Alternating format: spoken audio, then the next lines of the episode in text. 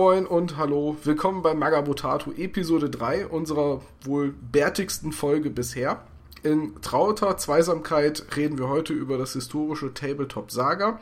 Wir impliziert schon, dass ich hier nicht alleine bin, denn bei mir ist niemand geringerer als Mirko Wenning von Stronghold Terrain. Hallo Mirko. Hallo Thomas. Tu mir doch mal den Gefallen und stell dich unseren Zuhörern einmal kurz vor, den paar, die dich noch, die dich noch nicht kennen. Okay, also ich bin ähm, Mirko Wenning. Ich bin so die Hälfte hinter Strongholds Terrain und in jüngster Vergangenheit verantwortlich für das Saga-Regelbuch auf Deutsch und auch jetzt das erschienene Völkerkompendium. Vielleicht kennt mich der ein oder andere noch äh, von GW, wo ich ewig gewesen bin, von verschiedenen Messen, wo wir mit unserem Geländestand seit mittlerweile auch zehn Jahren unterwegs sind. Ja, keine Ahnung. Auf jeden Fall schlägt mein Herz seit 25 Jahren für das Tabletop-Hobby und ich denke auch die nächsten 25 Jahre hoffentlich noch. 25 Jahre ist definitiv eine lange Zeit. Ich überlege gerade, wie lange ich im Hobby bin. Ich glaube jetzt seit so sechs oder sieben Jahren. Ähm, und bei Stronghold Train stellt ihr ja vornehmlich eigentlich Geländestücke her. Ganz genau. Und das jetzt auch seit mittlerweile über zehn Jahren. Ähm, mache ich das zusammen mit einem sehr guten Freund von mir, dem Elmar Fischer. Und wir haben uns einfach irgendwann zusammengetan, weil wir es leid waren, irgendwie Einzelstücke herzustellen, was Gelände jetzt anging. Wir beide hatten und denke ich haben auch immer noch einen recht hohen Anspruch, was das angeht. Und dann haben wir uns irgendwann einfach gedacht, warum die Sachen nur als Einzelstück bauen. Warum also nicht die Sachen so designen, dass man da eben in einer Kleinserie das auch durch verschiedene Gussverfahren, also der breiten, riesigen Tabletop-Gemeinde zur Verfügung stellen kann. Ja, und so ist diese Sache entstanden und mit einem kurzen ähm, Stop, wo ich ein paar Vollzeit bei GW so eingespannt war, dass es nicht dazu gekommen ist, gibt es uns jetzt seit zehn Jahren. Dann auch Grüße an der Stelle an Elmar, falls er das hier hört. Wir beide kennen uns ja auch persönlich, und zwar von der Taktika 2014. Ja, das stimmt. Ich heise, erinnere mich an eine sehr heisere Messe, zumindest am zweiten Tag. Ja, ich war auch am zweiten Tag da. Da hast du nämlich mir, meiner Freundin und meinem besten Kumpel Saga gezeigt. Ah, alles klar. Ich erinnere mich auf jeden Fall noch. War auf jeden Fall ein lustiges Spiel. Ich glaube, ich habe dieses Szenario zehnmal an zwei Tagen, ah, zwei Stunden oder so geleitet. War sehr lustig mit der Eskorte, ne? War das, glaube ich. Ja, ja, ja, ja genau. Es, es war halt sehr lustig, weil unsere beiden Gegner so gnadenlos alles verwürfelt haben. Die haben äh, mit einem Trupp Berserker diesen Karren angegriffen, der ja eigentlich total, wehr, total wehrlos ist. Ja, die Geschichte, jetzt erinnere ich mich, erzähle ich immer noch diversen Leuten, wenn dieses Szenario irgendwie kommt. Unglaublich. Sie haben einen Treffer erzielt und der Karren hat im Gegenzug zwei der Berserker überrollt. Ja, ich glaube, es ging irgendwie noch mit Valhalla, glaube ich. Die haben sich selber geopfert, um äh, jede Menge Attacken dazu zu bekommen und sind an diesem Holzkarren abgeprallt und einfach getötet worden. Also ich bezweifle, dass die mittlerweile an äh, Odins Tafel sitzen. Ja, das ist einfach dumm gelaufen. Und wenn sie da sitzen, haben sie so eine Wagenspiele. ja, und das hat mich damals äh, eigentlich sofort überzeugt, Saga, also nicht, weil ich gewonnen habe, sondern einfach, weil das Spiel mir eine Menge Spaß gemacht hat. Äh, warum, da gehen wir später drauf ein. Und da war ich auch sofort einer der Vorbesteller vom deutschen Regelwerk, über das wir ja heute reden wollen. Saga ist ja ein 28mm Tabletop, das im sogenannten dunklen Zeitalter, also im frühen Mittelalter spielt, der Zeit der Wikinger, Normannen, Iren und Anglo-Dänen. Das mit, ich würde mal sagen, sehr generischen und schnell erlernbaren Regeln durch ein paar Kniffe allerdings eine enorme taktische Tiefe schafft und dass man also schnell erlernen kann und wo man wenig Zeit in den Listenbau stecken muss und dafür allerdings viel mehr Zeit am tatsächlichen Spieltisch verbringen kann. Habe ich das richtig zusammengefasst? Ja, auf jeden Fall. Und das habe ich an Saga, als es nur auf Englisch ähm, existierte, auch so geliebt. Man hat zwei Spiele gemacht und man kennt alle Werte, alle Regeln auswendig, ohne es überhaupt gelesen zu haben. Und dann platzt einem der Kopf vor taktischen Möglichkeiten eben über diese Schlachtpläne. Genau. Deswegen mal die Frage, wie kam es eigentlich dazu, dass du, ihr als Geländehersteller eine deutsche Regelversion davon bringen wolltet? Ja, ist eine ganz lustige Anekdote. Also ich kenne den guten Alex Bichel, den Mann hinter äh, Saga von Studio Tomahawk aus meiner Zeit bei Games Workshop noch ein bisschen. Er hat bei Frankreich im Trade Sales Team gearbeitet und da sind wir uns bei verschiedenen Konferenzen ganz am Rande mal begegnet und haben ein paar Worte miteinander gewechselt. Von daher war das Gesicht bekannt und ich habe ihn dann immer zweimal im Jahr gesehen, einmal auf der Taktika wo er selber einen Stand hatte. Und auf der Crisis in Antwerpen, weil wir da auch immer einen Stand hatten. Und da habe ich ihn eigentlich immer seit 2011, also zwei Jahre lang in Folge, genervt und gefragt, wann denn endlich mal der Saga auf Deutsch rauskommt. Und er, weil er direkt beim ersten Gespräch schon meinte, ja, da ist, läuft was im Hintergrund, die Übersetzungen gehen voran und dann kam, kommt das und kommt das. Und auf der Crisis 2013 im November ähm, wurde es mir dann einfach zu blöd und habe ich ihm einfach gesagt, du, wenn, wenn ihr es nicht hinbekommt oder nicht wirklich machen wollt, ich mache sehr gerne. Und dann stand dann irgendwie per Handschlag auf der laufenden Messe nach fünf Minuten dieser Saga-Deal und ja, fünf Monate später hatten wir es dann auf Deutsch fertig. Das ist die Geschichte. Wer war denn an dem Prozess der Übersetzung alles beteiligt? Ich meine, ähm, das wirst du ja nicht komplett selbst übersetzt haben, das Buch. Nein, nein, nein. Gott sei Dank nicht. Also mehr als Korrektur lesen und diverse Einfälle gehabt haben, äh, habe ich dann nicht an der Front beigesteuert. Also übersetzt hat es Jens Wiese, den ich auch seit boah, auch seit 15 Jahren von Games Workshop her kenne und der auch ein sehr guter Freund von mir ist und Saga-Spiel. Der hat äh, für das deutsche GW-Studio sehr viele Armeebücher übersetzt, hat beim White Warf mitgearbeitet und und und und ist selber verrückter Saga-Spieler. Und mittlerweile, ich glaube auch seit 2014, freiberuflicher Übersetzer. Und ja, er hat das komplett übersetzt und dann habe ich mir in Deutschland circa 10 oder 12 Größen, in Anführungsstrichen, der historischen Tabletop-Szene gesucht, die selber auch Saga spielen und die ich kenne, die Organisatoren. Der Taktiker, äh, Race, Patrick Gehm sagt vielleicht einem noch was und Don Voss und diverse, wenn man ein bisschen im Sweetwater Forum unterwegs ist oder der Rusus, der auch Gelände gebaut hat und habe das dann rausgeschickt, die Basisübersetzung, und die haben dann das Korrektur gelesen, auch ihren Senf dazu gegeben und dann ist das eben durch diverse Korrekturphasen gegangen, aber dann hatte man dann eben schon mal so die Saga-Prominenz, die auch wissen, was sie da tun, mit an Bord. Ja, also das war zumindest das, was das geschriebene Wort in diesem Produktionsprozess so beinhaltet. Also habt ihr eigentlich ein Buch geschaffen, das äh, sich im Satz und ähnlichem und auch an der Aufmachung eigentlich gar nicht am Originalregelwerk orientiert, oder? Ja, das stimmt. Ähm, ich liebe Sage seit fast der ersten Stunde, aber ich fand diese zusammengeheftete Regelversion, wo auch meiner Meinung nach eben viele relativ unschöne oder durchschnittliche Bilder und bemalte Miniaturen abgebildet worden sind, eben einfach nicht würdig für dieses Spiel, wo so viel Herzblut bei mir drin geflossen hat, äh, fließt immer noch. Und mh, mm, da haben wir es relativ schnell gesagt, das, das können wir schöner, das machen wir schöner.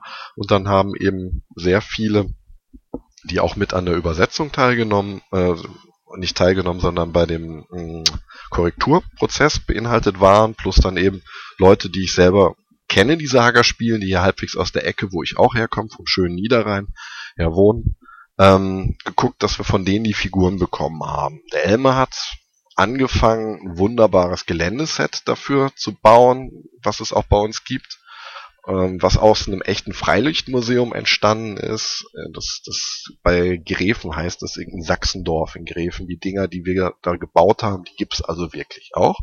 Und dann, weil das natürlich von der Geländeseite von Stronghold Terrain mehr unser Steckenpferd war und auch ist, haben wir dann natürlich gesagt, dann machen wir die schönsten Bilder mit Gelände und schön bemalten Figuren, die wir können. Und hatten da auch überhaupt keine Probleme, das durchzudrücken bei Studio Tomahawk. Die waren sehr froh und haben das sehr gerne in das Layout für uns mit aufgenommen. Ja, also über die Bücher wollte ich gleich noch ähm, ein bisschen, bisschen ins Detail gehen, was, was die Bücher angeht. Auf jeden Fall an der Stelle schon mal, ihr habt ein wunderschönes Buch geschaffen, kann ich nicht anders sagen. Ja, vielen Dank, waren viele, viele daran beteiligt. Ich möchte nicht wissen, wie viele tausend Hobbystunden da drin stecken.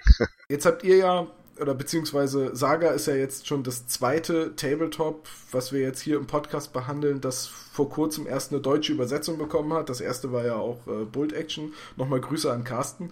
Ähm, ihr habt ja einen komplett anderen, ich sag mal, Vertriebsweg gewählt als Carsten. Carsten hat ja gesagt, gut, ich habe die Bücher jetzt übersetzt und um Aufmerksamkeit äh, zu erregen, äh, für die deutsche Version mache ich mal diese Indiegogo-Kampagne, die ja auch wirklich sehr positiv aufgenommen wurde. Wie genau hast du versucht, das deutsche Saga zu vermarkten? Also das, die ganze Sache ist einfach organisch gewachsen, dadurch, dass daneben per Handschlag komplett unvorbereitet dieser Deal da im November entstanden ist. Ähm, mussten wir oder ich relativ viele Ad-Hoc-Entscheidungen treffen. Und ich wollte es auf jeden Fall nicht über irgendeine Crowdfunding-Seite oder Plattform machen, sondern auf regulärem Weg. Aber konnte es natürlich auch nicht alles selber aus eigener Tasche komplett vorfinanzieren. Und da sind wir dann einfach über Vorbestellungen gegangen, eben auch, weil wir sehr viele Meinungsführer in den Entstehungsprozess aus der historischen Tabletop-Szene eben integriert haben und die ihre Sachen damit beibringen konnten, ähm, hatten wir eigentlich von vornherein eine recht große Akzeptanz und viele Leute haben einfach drauf gewartet und dann war es dann eben möglich, über diese Vorbestellungssachen ähm, die Sache im Prinzip zum guten Teil vorzufinanzieren. Und dann habe ich mir eben ähm, Gedanken gemacht, wie ich den weiteren Vertrieb mache, weil ich Stronger Terrain auch nur nebenberuflich mache, äh, kann ich nicht 50, 60, 70 unabhängige Einzelhändler irgendwo betreuen? Und war mir von vornherein klar, dass ich auf jeden Fall Großhändler brauche und bin dann eben auch zum guten Carsten Kunz von Wehrhaus Games gekommen äh, weil ich ihn auch von vorher von der RPC und diversen anderen Messen und so weiter kannte und er eh gerade sich äh, etablierte, was den Großhandel angeht und bin da bis jetzt auch sehr, sehr zufrieden mit der ganzen Nummer. Ja, ich habe das Ganze daran gemerkt, dass ich, ähm, als ich vor ein paar Tagen den Briefkasten aufmachte und mein Paket mit dem deutschen Völkerkompendium in der Hand äh, hatte, äh, auf dem ich die gesehen habe, ah, Warehouse Games. Ich so, aha, die beiden kennen sich auch. Ja, ähm, das allerdings ist wirklich eine Sache, die jetzt erst seit kürzester Zeit läuft, dass er im Prinzip auch meine Bestellungen irgendwo verschickt, weil ich das einfach Durchsager, denke ich, einfach nebenberuflich nicht mehr hinbekomme, mich um alles irgendwo zu kümmern. Da leiden schon ganz viele andere Sachen, aber irgendwas musste ich outsourcen und das war eine Sache, die der Carsten viel, viel besser kann als ich, äh, weil er einfach aus dem Versand kommt. Und wenn er eh der Großhändler ist, dann kann er auch meine Bestellung einfach mit bearbeiten ich habe so das Gefühl, wenn ich so in einschlägigen Foren und auch bekannten anderen Plattformen gucke, dass Saga eigentlich ziemlich durch die Decke geht und auch ziemlich beliebt ist bei den deutschen Spielern. Äh, findest du die Resonanz auch so positiv, wenn es um das deutsche Regelbuch geht? Auf jeden Fall. Also ich habe wenig Negatives bis jetzt gehört, obwohl ich wirklich fast jeden oder auf jeder Messe die Leute einfach zu konstruktivem Feedback irgendwie aufrufe äh, ist da bis jetzt zu 99,9% nur ein positives Feedback gekommen. Und ich denke, das schönste Feedback kam, als dann irgendwie auf Englisch das Crease and Cross, was auch auf Deutsch erscheinen wird, erschienen ist und auch als Hardcover rauskam und einen Meilenstein in der Entwicklung vom Layout und vom Bildmaterial gemacht hat und der gute Herr Bichel auf der letzten Crisis im November auch zugegeben hat, dass da eben, was das angeht, sich sehr stark eben am deutschen Sagerregelwerk orientiert hat. Und das ist ein Lob, also höher geht's in der Form nicht. Jetzt haben wir ja auch einen aktuellen Anlass, warum wir uns heute unterhalten, denn ähm, die Vorbesteller halten es schon in den Händen, ich habe es gerade gesagt. In Kürze erscheint ja auch das Völkerkompendium, ähm, äh, das deutsche Völkerkompendium. Und das stellt ja eigentlich ein komplett eigenständiges Buch da, weil ihr in dem Buch drei Erweiterungen zusammenfasst, die ähm, in Englisch separat erschienen sind. Ja, das stimmt. Also wir haben natürlich einfach den Vorteil, dass wir schon auf die ganzen Produkte zurückschauen können, die es für Sage auf Englisch einfach gibt. Und ähm, ich wollte jetzt einfach nicht so 28 Seiten starke Heftchen peu à peu übersetzen und rausbringen lassen, ähm, und dann haben wir uns einfach hingesetzt und gesagt, alles klar, wir machen einfach in dem ähnlichen Umfang mit demselben schönen Hardcover-Format wie beim Regelbuch ein Buch raus, wo wir eben diese drei Erweiterungen plus noch zwei Listen, die es so eigentlich in gedruckter Version in dem Buch nie gab, integrieren und alles zusammenpacken und machen da das Schönste raus, was wir können. Ja. Das fand ich, äh, also ich persönlich finde das einen sehr guten Ansatz, weil als ich das gesehen habe, ich habe, ich glaube, keine der Armeen interessiert mich, dass ich sie wirklich spielen will, aber ich habe gesagt, okay, das Buch ist sowas von vorbestellt. Einfach, ähm, weil mir auch die, total die Aufmachung gefällt, also äh, die Farben sind schön gewählt, die Bilder sind toll in Szene gesetzt, also das ganze Layout hat ja wohl beim Völker Companion, wenn ich richtig informiert bin, auch ziemlich lange gedauert. Aber da kann man wirklich sagen, was lange währt, wird endlich gut. Ja, die ganze Sache war auf jeden Fall sehr aufwendig und das hat der Fred Maschu, das ist der Layouter von Studio Tomahawk, dann auch gemerkt, dass er eben eigentlich nicht drei Sachen in bestehendes Layout, die er hat, eben von den Northern Fury, ähm, Raven Shadow und so weiter, dann eben benutzen konnte, sondern er musste eben auch ein komplett neues Buch machen. Und da er selber auch noch einen normalen 9-to-5-Job hat, hat es einfach so ewig gedauert, ähm, weil es dann irgendwo von seiner Privatzeit abknapsen musste. Und das ist sehr ärgerlich für die ganzen Vorbesteller gewesen. Das lag auch überhaupt leider nicht in unserer Hand, aber ich kann es natürlich nachvollziehen. Wenn du ein normales Leben hast, dann ist so ein Projekt zusätzlich ziemlich hart und er hat es, denke ich, einfach vom Umfang her massiv unterschätzt, was wir ihm dann als Übersetzung und Layout-Vorschlag irgendwie geschickt haben. Aber es hat auch was Gutes, er hat jetzt so viel Vertrauen oder haben die jetzt in uns, also Studio Tomahawk, dass wir sehr, sehr wahrscheinlich ab jetzt immer die ganzen Files bekommen und selber layouten dürften. Von daher wäre dann diese ganze Verzögerung einfach Geschichte. Wann erscheint denn die deutsche Version von Crescent and Cross? Also es wird heißen Ära der Kreuzzüge. Die Übersetzung ist fertig, ähm, die Korrekturphase auch. Ähm, wir werden im Gegensatz zu dem Völkerkompendium zum Saga-Regelwerk eben nicht so viel eigenes Bildmaterial hinzufügen, weil es einfach unserer Meinung nach schon wunderschön einfach ist. Das eine oder andere werden wir neu machen, aber grundlegend werden wir es so lassen und es liegt jetzt wirklich nur daran, wann bekommen wir die Files. Dann dauert es noch eine Woche zu layouten und dann geht's in den Druck. Also ganz sicher im Einzelhandel wird es um Ostern sein. Und ich hoffe, dass es vielleicht, vielleicht, vielleicht mit super viel Glück schon in einer ganz kleinen Auflage auf der Taktiker verfügbar sein wird. Aber da geht's jetzt wirklich darum, wann kriegen wir die Files und das muss eigentlich jeden Tag passieren. Sonst haben wir da keine Chance mehr, weil der Drucker braucht auch nochmal drei Wochen. Das würde mich sehr freuen, dann kann ich mein Exemplar von der Taktiker mitnehmen. Ja. Genau, lass uns ein bisschen über die Bücher reden und dann so ein bisschen die Kurve schlagen, dass wir auch ein bisschen über das Spiel reden, für die Leute, die Saga noch nicht gespielt haben und es noch nicht kennen. Ähm, ihr habt als Grundregelwerk erstmal wirklich die kompletten Regeln übersetzt. Das sind, glaube ich, nicht mal 30 Seiten Regeln, also das ist vergleichsweise wenig für ein Tabletop die äh, meisten von unseren Hörern werden das wissen, wenn sie schon mal ein Tabletop gespielt haben. Äh, und das Buch beinhaltet die ersten vier Fraktionen und die tatsächlich auch die ersten vier Fraktionen in der englischen Ausgabe waren, richtig? Ganz genau. Also die Anglo-Dänen, die Wikinger, die, jetzt muss ich überlegen, die Normannen und die Waliser. Ja, das stimmt. Ähm, ich ich finde das Buch von der Aufmachung her wirklich sehr schön. Ich würde gerne ein paar äh, ja, das heißt, ein paar Screenshots, ein paar Seiten unter dem äh, Beitrag hier in der Galerie zeigen, dass die Leute ungefähr sehen, worüber wir eigentlich reden. Ähm, es ist schön einfach geschrieben, meiner Meinung nach, und sehr ausführlich beschrieben. Und zusätzlich gibt es auch nochmal eine Seite mit einer Regelübersicht, die ist auch nur in der deutschen Edition, oder? Ja, ganz genau. Also die gibt es als Kopiervorlage, glaube ich, auch im Englischen. Aber wir haben uns einfach gedacht, also gerade bei einem Regelwerk, das macht Sinn. Es ist ein unabhängiges, relativ kleines Tabletop-System und das hilft massiv bei den ersten Spielen, wenn man dann auch einen Pappbogen hat wo, als Referenzbogen, wo die wichtigsten Regeln einfach auf einen Blick zusammengefasst sind.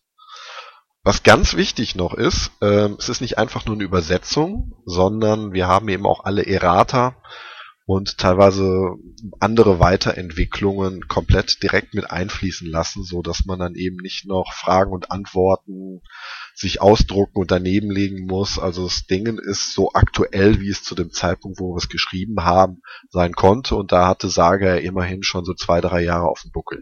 Ich finde es auch sehr schön, dass ihr auf der letzten Seite habt ja noch dieses häufig übersehene Regeln und das sind auch tatsächlich wirklich kleine Regeln, die im Wesentlichen manchmal den Unterschied machen, die man leicht übersieht. Das fand ich auch eine sehr volle, äh, sehr sinnvolle Erweiterung. Und jetzt muss man ja auch dazu sagen, bei Saga würfelt man ja jede Runde eine Anzahl von Würfeln, die quasi bestimmen, welche Fähigkeiten ich überhaupt einsetzen kann, beziehungsweise mit denen ich die Aktivierung meiner Einheiten bezahle. Ganz genau. Also das, denke ich, ist ähm, zusammen mit dem sogenannten Schlachtplan, wo man eben dann diese Saga-Würfel für braucht, der größte Unterschied zu normalen Tabletops. Also es ist ein bisschen eine Mischung aus einem Ressourcenmanagement, Brettspiel und eben einem Tabletop. Und das funktioniert so, dass dann in jedem Spielzug der jeweilige Spieler, der dran ist, guckt, wie viele Einheiten leben, noch von seiner kleinen Armee und dann darf der eben bis zu sechs dieser Saga-Würfel würfeln, wo drei Symbole drauf sind. Eins ist dreimal drauf, eins ist zweimal drauf und eins ist selten, also nur einmal drauf. Und mit diesem Wurf legt er dann seine Aktivierungen auf die entsprechenden Felder auf diesem Schlachtplan. Der hat 15 Felder und der macht dann eben auch erst einen Wikinger-Krieger zu einem Wikinger-Krieger, weil eigentlich ist ein Krieger bei Saga genauso gut wie jeder, ob's, egal ob es ein Wikinger, Normannen, Anglodänen, Joms-Wikinger, was auch immer es noch gibt, ist. Also der unterscheidet sich überhaupt nicht von den Regeln, Werten, was auch immer. Und erst durch diese besonderen Fähigkeiten, die jedes Volk auf ihrem Schlachtplan hat, wird dieser Wikingerkrieg auch wirklich zu einem, weil er eben mit entsprechenden coolen Nahkampffähigkeiten oder äh, Abwehrfähigkeiten gegen Beschuss ausgestattet werden kann. Und das läuft dann einfach so, am Anfang in der Befehlsphase werfe ich eben meine bis zu sechs Sagerwürfel und plane meinen Spielzug, weil ich brauche diese Würfel, um meine Einheiten zu aktivieren. Also müsste ich dann zum Beispiel, um eine Einheit Krieger zu aktivieren, eben das entsprechende Symbol in das Feld für eine Kriegeraktivierung legen. Und könnte die dann vielleicht, wenn die in Nahkampf gehen wollen, auch mit ein oder anderen fiesen Nahkampffähigkeit noch unterstützen. Da muss ich dann aber von meinen, sagen wir mal, sechs Würfeln dann eben auch die entsprechende Anzahl verplanen. Und so muss ich für meine ganze Armee, die so in der Regel aus sechs, sieben verschiedenen Einheiten besteht, eben auch den Spielzug planen und sehr gut mit Ressourcen managen. Also das Schöne ist, man hat wirklich immer diesen Kriegsherrn im Kopf, der seine Armee anführt und eben versucht immer das Beste aus jeder Situation zu machen. Weil du weißt ja nicht, was du würfelst. Vielleicht ist deine Taktik auf eine seltene Fähigkeit angewiesen, aber hast du nicht das entsprechende Würfelsymbol, kannst du die nicht spielen und dann musst du gucken, was machst du aus der Situation. Und das zieht sich auch in jedem Nahkampf, in jedem Spielzug durch, es ist komplett interaktiv und dadurch platzt dir der Kopf, weil das so eine taktische Tiefe ist. Aber das Schöne ist, dein Gegner muss auch nicht dein, dein Armeebuch oder was auch immer kennen, weil es gibt's gar nicht. Der guckt einfach auf deinen Schlachtplan, der die ganze Zeit neben den ähm, Spielfeld liegt und sieht eben auch, was du noch liegen hast und kann dann dementsprechend seinen eigenen Zug oder die Situation planen und durchführen. Das ist genau das, was ich meinte, als ich gesagt habe, mit ein paar Kniffen schafft Saga eigentlich eine enorme taktische Tiefe. Also seitenlanges Listenschreiben und abwägen, welche Einheiten nehme ich mit und was lasse ich zu Hause und brauche ich noch mehr davon. Das fällt komplett weg, weil man halt nur sechs Punkte hat, die man auf Einheiten äh, verteilt. Und man kriegt halt für einen Punkt entweder vier Veteranen, das sind sehr gute Kämpfer, vier durch, äh, nee, acht durchschnittliche Kämpfer oder eben zwölf Bauern, also untrainierte Kämpfer. Und das war es eigentlich auch schon, was das Listenschreiben angeht. Und die eigentlich spielerische Tiefe entsteht aus der Situation. Und zwar immer aus dem, was würfel ich eigentlich. Und aus den Szenarien, die auch sehr, sehr unterschiedliche Herausforderungen an die jeweiligen Völkern und Aufstellungen irgendwo legen. Und das, das ist auch noch toll. Das ist auch ein wichtiger Faktor. Das stimmt. Es, es gibt dieses Szenario, wo man sich einfach nur auf die Oma haut, also äh, Kriegsherr gegen Kriegsherr mit seinen Leuten und dann äh, geht's los. Aber es gibt halt auch so Dinge wie der eine muss ein Dorf verteidigen und darf sich in Häusern verschanzen und der andere muss das Dorf angreifen und äh, es wird, glaube ich, entschieden, wenn der eine es schafft, bestimmte Häuser oder äh, zu erobern, richtig? Ja, genau. Und dann gibt es noch dieses Szenario, wo, es darum geht, einen Fluss zu überqueren. Da gibt es dann mehrere Möglichkeiten und man versucht, auf die andere Seite zu kommen. Ja, das ist sehr schön. Da haben wir gerade letzte Woche für die nächste Ausgabe des Tabletop Insiders einen Spielbericht geschrieben. Und ich habe dieses Szenario mit dem Fluss auch vorher noch nie gespielt, weil man hatte einfach irgendwie nie einen Fluss als Tabletopper. Also ich habe nie einen gebaut, aber der Elmar hatte einfach wunderschön und dann habe ich dann gegen den Jens Wiese mit meinen Joms-Wikingern gegen seinen Iren einen schönen Spielbericht gemacht. Ich denke, der wird sehr nett werden. Das wäre doch mal eine Idee, dass ihr einfach einen schönen modularen Fluss bei Stronghold Terrain mit solchen mitnehmt. ja, das stimmt schon. mal schauen. Ähm, auf jeden Fall ist diese taktische Tiefe, was mir bei Saga in der Situation auch schon oft aufgefallen ist, dieses, okay, ich würfel und jetzt gucke ich, hm, was mache ich eigentlich? Möchte ich jetzt möglichst viele meiner Einheiten aktivieren, also bewegen oder eventuell Nahkämpfe einleiten? Dann kann ich aber mir keine Fähigkeiten mehr kaufen, weil ich die Würfel für die Aktivierung brauche. Oder möchte ich mit einer Einheit so richtig übel zuschlagen und sie vielleicht noch nach hinten absichern, indem ich Würfel zurückbehalte, die ihre Verteidigung erhöhen? Dann kann ich aber nicht so viele Einheiten bewegen und die eine Einheit steht vielleicht wie auf dem Präsentierteller etc. Genau, und du kannst eben auch noch deine Fähigkeiten oft im gegnerischen Spielzug einsetzen. Dann musst du auch noch überlegen, was macht der denn gleich? Weil eine Nahkampffähigkeit kann ich in irgendeinem beliebigen Nahkampf benutzen, egal ob es meiner oder der vom Gegner ist das, was einen so ein bisschen im Spiel hält. Ich erinnere mich an alte Zeiten. Also ich möchte wirklich nicht, dass dieser Podcast ein einziges 40.000 Gebäsche wird, aber das war halt, das war halt mein Anfang äh, im Tabletop-Hobby. Ich erinnere mich halt noch an Zeiten von 40.000 damals, wo ich meinen Zug komplett durchgezogen habe. Der hat dann so eine halbe, dreiviertel Stunde gedauert, je nachdem, ob man nochmal was nachlesen musste oder nicht. Und äh, in der Zwischenzeit ist der Gegner fast eingeschlafen, dann hat der seinen Zug durchgezogen. Und ähm, was bei Bolt Action halt durch das Ziehen der Aktivierungswürfel und das, ähm, diese aufgebrochene Wer zieht eigentlich Struktur äh, kommt, ist halt bei Saga dieses, ich kann auch noch Fähigkeiten im Zug meines Gegners einsetzen. Ja, das stimmt. Und, und selbst wenn ich keine Würfel mehr habe, da kommen wir jetzt zur nächsten großen äh, eigenständigen Mechanik in Saga, gibt es ja auch noch die sogenannte Ermüdung. Und ich kann ja eine Einheit nicht unendlich oft aktivieren. Also doch kann ich schon, theoretisch, aber sie wird halt immer müder, indem sie Ermüdungsmarken sammelt. Und jede Einheit nach Typ hat so eine Obergrenze. Irgendwann sind die platt und dann dürfen sie sich nicht mehr bewegen, weil sie einfach müde sind. Ja. Und diese Ermüdungsmarken kann der Gegner ja aber auch gegen mich einsetzen. Ganz genau, das ist eine schöne Sache, die gelöst ist. Also man hat eben schon die Möglichkeit, äh, mit einer Killer-Kombination und fünf Aktivierungen irgendeine Einheit wirklich nach vorne zu preschen und da den ganzen Spielzug drauf auszulegen, aber das eben unter sehr hohen Risiken und auch Nachteilen, weil eine Ermüdung, da kann ich eine Einheit mit ausbremsen, also angenommen, die ist ermüdet, das passiert einfach, wenn ich eine Einheit zweimal aktiviere, bekommt die nach der zweiten Aktivierung, also bewegen oder schießen, eine Ermüdungsmarke. Und die kann dann der Gegner als eigene Fähigkeit benutzen, indem er die Einheit vielleicht dann bei der dritten Aktivierung verlangsamt oder aber die kann im Nahkampf benutzt werden, um die eigene Rüstung zu erhöhen oder die des Gegners zu senken, weil ein müder Gegner kämpft einfach nicht so gut oder trifft einen selber nicht so gut. Und äh, das ist die schöne Sache. Dann ist das aber auch verbraucht. Also dann geht die Ermüdung weg, die Marke wird abgelegt und das war's. Und da muss man immer sehr gut überlegen, benutze ich die oder lasse ich die vielleicht liegen, damit ich mit einer eigenen frischen Einheit dann doch die ermüdete gegnerische angreifen kann?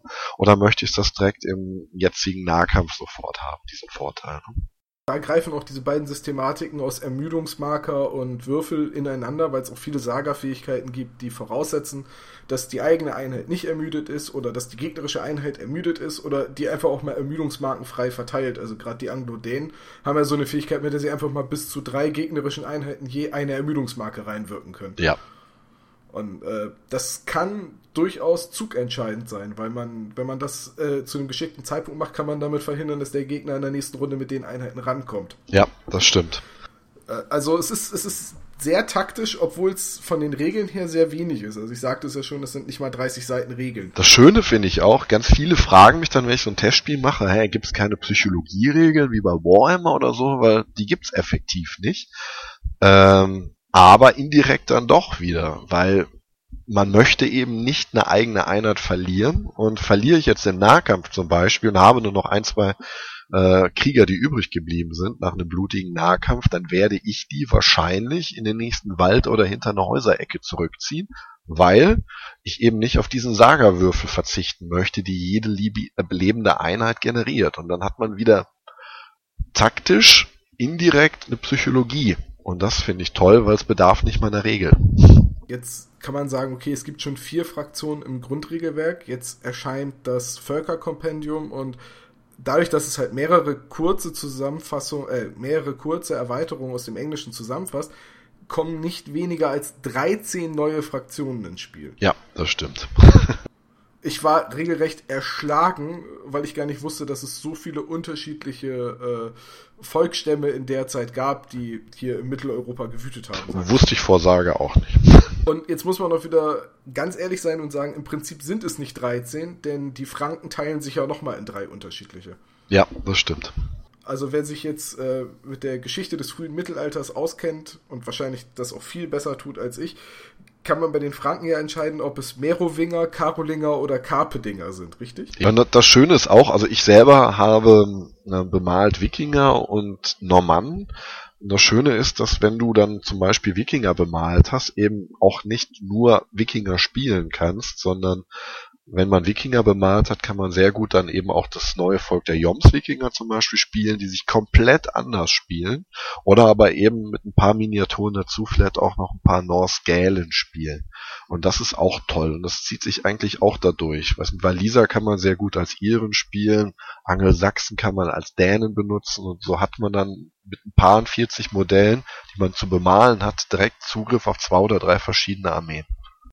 Kann man nicht rein theoretisch auch mit Wikinger und Anglo-Dänen spielen? Ja, man kann sehr vieles in der in diesem Zeitalter, da sah einfach sehr viel sehr ähnlich aus.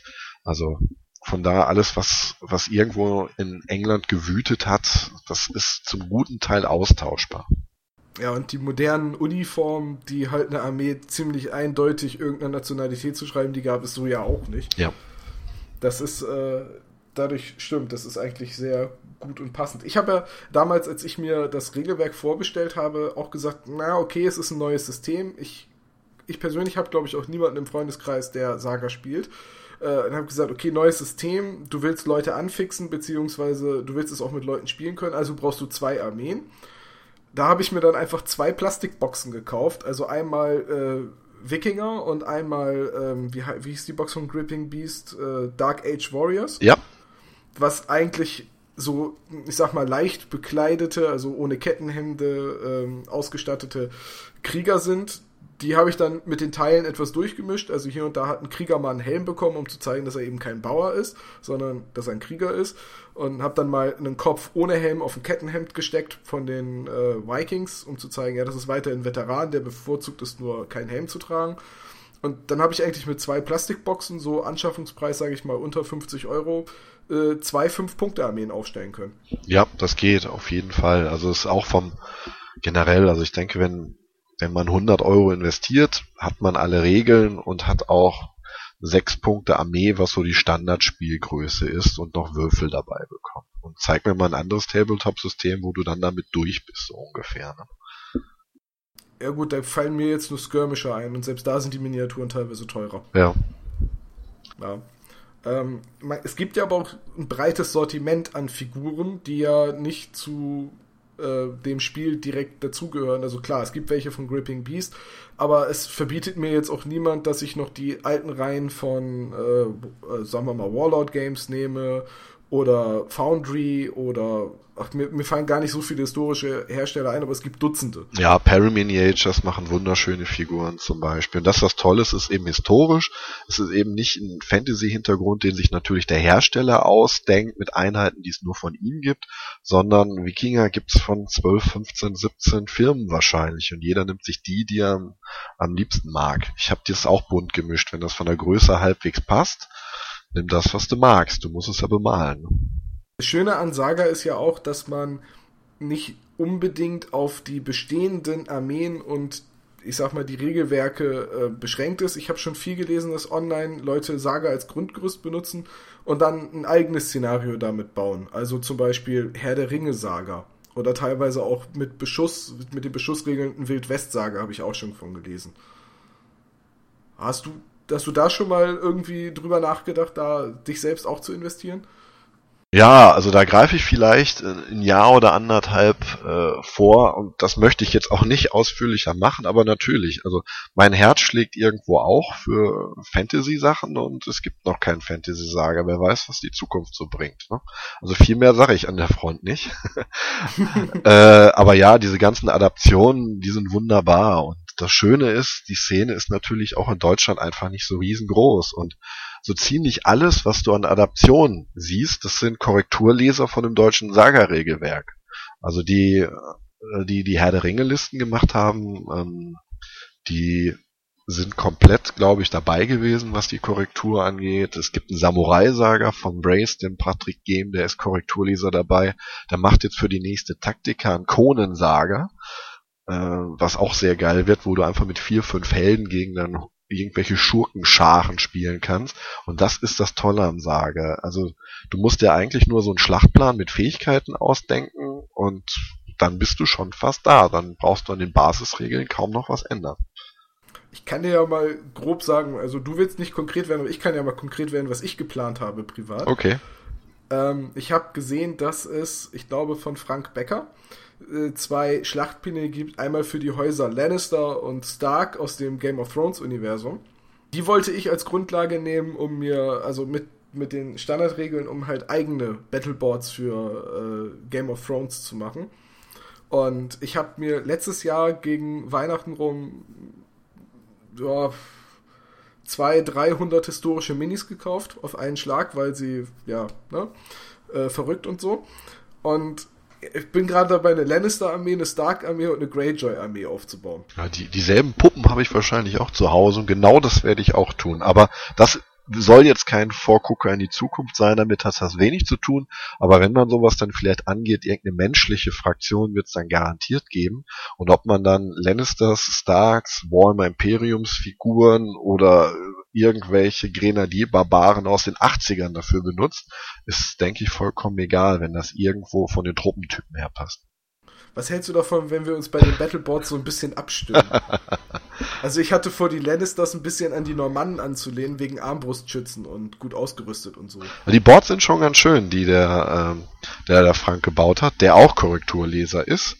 Und der hat auch, also viele gehen hin und es gibt mittlerweile über diese 17 Völker beim Standardsaga einfach so einen riesen Bandbreite an Fähigkeiten, dass man nicht viel mehr tun muss, außer dann die Fähigkeiten der verschiedenen Schlachtpläne zu kombinieren und das rauszupicken, was dann irgendwie vom, vom Fluff, von den Truppentypen her zu dieser Fantasy-Armee, zu Lannisters oder was auch immer passt. Ne?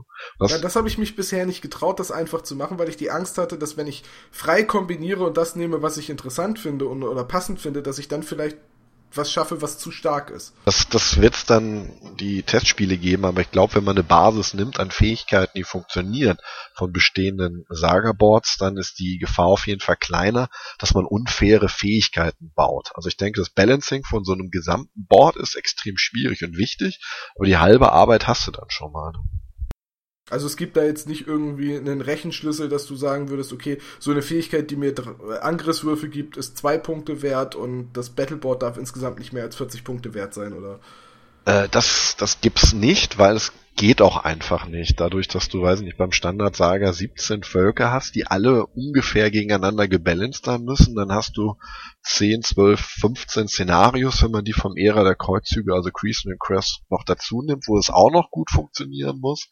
Es ist, ist schwierig. Also gerade wenn du anfängst, zwei, drei verschiedene Boards zu machen, dann würde ich die einfach gegeneinander testen. Das ist, denke ich, einfacher, als wenn man, weiß ich nicht, das 18. Volk beim Standardsaga macht, weil das musste eigentlich gegen die anderen 17 über die 6, 7, 8 oder 10 Szenarios hin testen.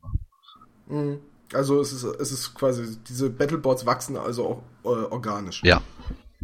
Also es gibt, es gibt ähm, als Teil des äh, Studio Tomahawk Saga Forums auf Englisch ein eigenen, eigenes Unterforum, das nennt sich Inner Sanctum und da sind sehr interessierte, freiwillige Leute aus der ganzen Welt, die dann eben, wenn neues Supplement, eine Erweiterung für Saga rauskommt, selber Dutzende Spiele machen und die Sachen testen und mitentwickeln, Feedback geben und Feinschliff machen und auch selber sehr aktiv im Forum sind. Und das hilft. Ich habe bei dem, bei dem Battleboard von dem Frank Becker auch gesehen, dass er bei den Starks so die, Riege, äh, die Regeln der Iren ein bisschen übernommen hat, dass die halt Kampfhunde ins Feld führen. Ja. Fand ich, fand ich unheimlich gut passend. Auch die Herr der Ringe Sachen habe ich auch ein paar Spiele gemacht. Ich habe selber eine riesige Mordor-Armee und eine Minas Tirith-Armee und das macht unglaublich viel Fun und das Flair kommt rüber, wenn da mal ein Troll oder ein geflügelter Nazgul dann da auf dem Schlachtfeld steht und das funktioniert alles, ohne dass du sonst was machen musst mit den Standardregeln von Saga wunderbar. Das stimmt, also die Regeln bei, bei dem Angriff und äh, also gerade beim, beim Nahkampf und auch beim Fernkampf sind eigentlich sehr äh, ich sag mal, schlicht gehalten. Man muss nicht lange überlegen, man würfelt einfach, dann guckt man, wie viele Wunden die habe ich erzeugt, wie viele Wunden verhindert der Gegner, der kriegt dann seine Verteidigungswürfel, ein pro Wunde plus Bonuswürfel, die er sich irgendwie anders besorgen kann, aus Fähigkeiten oder eben aus Regeln. Und dann ist so ein Angriff auch ganz schnell abgehandelt. Ja, nichtsdestotrotz äh, ist das genau wieder wie bei allen anderen Sagesachen. Die Basisregeln, wie du es jetzt schon gesagt hast, sind super simpel, aber das Timing ist dann wieder ein Pokerspiel, wenn, weil man muss die einzelnen Phasen hintereinander abfrühstücken und zum Beispiel, weiß nicht, ganz am Anfang guckst du, wie viele Angriffswürfel haben beide Einheiten. Zählt man einfach durch, und dann legt man es hin. Der Verteidiger darf direkt sagen, er geht in eine Verteidigungsposition und darf die Hälfte opfern, um am Ende mehr Verteidigungswürfel zu haben. Dann muss der Angreifer die Hosen runterlassen, alle Fähigkeiten inklusive der Ermüdung des Gegners spielen und dann darf der Verteidiger mit eigenen Fähigkeiten, die er noch vielleicht mit Sagerwürfeln liegen hat, reagieren und erst dann wird es durchgewürfelt gleichzeitig. Also es gibt keine Initiative und selbst dann ist dann noch entscheidend, wo nehme ich meine Verluste weg, wo ziehe ich mich hin zurück und so weiter und so fort. Regeln ganz simpel, aber ein Haufen Entscheidungen, die relevant sind, sind zu treffen. Würdest du denn sagen, so ein Saga, das jetzt nur auf Beschuss ausgelegt ist, also so ein Saga-Klon wie Wildwest-Saga, kann funktionieren ohne die Nahkampfregeln? Ah, also ich denke, da muss man dann schon in die Mechanik irgendwo eingreifen, weil Beschuss ist nicht unwichtig im normalen Saga, aber ist nicht so dominant, wie es dann wahrscheinlich sein müsste für ein Wildwest-Saga.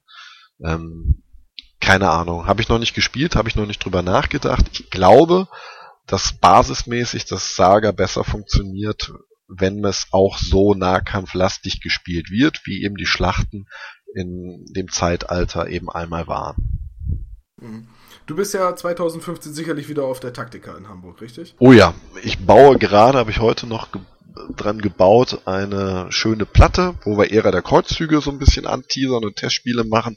Da baue ich gerade eine schöne Festungsanlage. Und da wird es dann, ich glaube, Kreuzfahrer werden wir gegen Sarazenen die Schlacht führen. Wollen wir uns auf der Taktika wieder ein bisschen auf den Deckel geben? Auf jeden Fall, Thomas. Aber ich spiele den Wagen. Ist okay, du kannst den Wagen spielen.